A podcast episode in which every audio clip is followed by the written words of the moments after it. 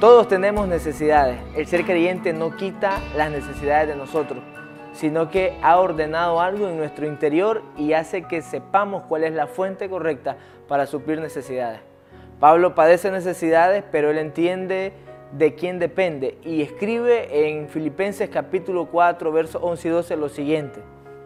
No lo digo porque tenga escasez, pues he aprendido a contentarme, y esta palabra es clave, estar alegre, estar tranquilo en medio de crisis. He aprendido a contentarme cualquiera que sea mi situación.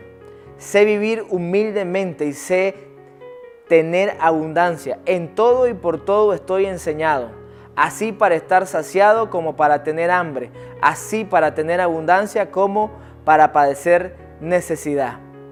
Pablo prácticamente está diciendo que hay situaciones muy difíciles y hay situaciones muy fáciles o en la que es fácil estar alegre. Pero él dice que ninguna circunstancia determina su estado emocional y espiritual. Y es porque Pablo ha entendido que las necesidades siguen siendo las mismas.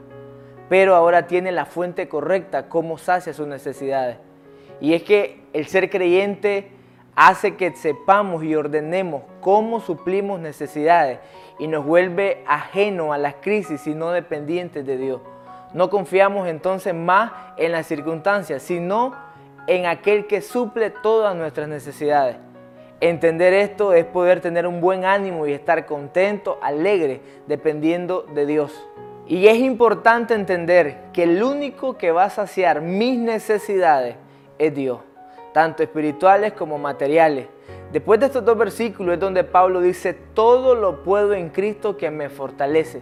Pero el todo lo puedo viene de un entendimiento total de dependencia de quien suple las necesidades.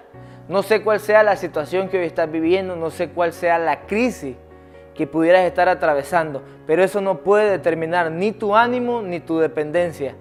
Hay que confiar. Versos más adelante Pablo escribe y termina diciendo, mi Dios pues suplirá todas las necesidades o sea, no hay nada que hoy necesitemos que no pueda ser suplido por un Padre que nos ama. Te animo a que creas, a que puedas permanecer firme aún en medio de la crisis, confiando en la fuente correcta.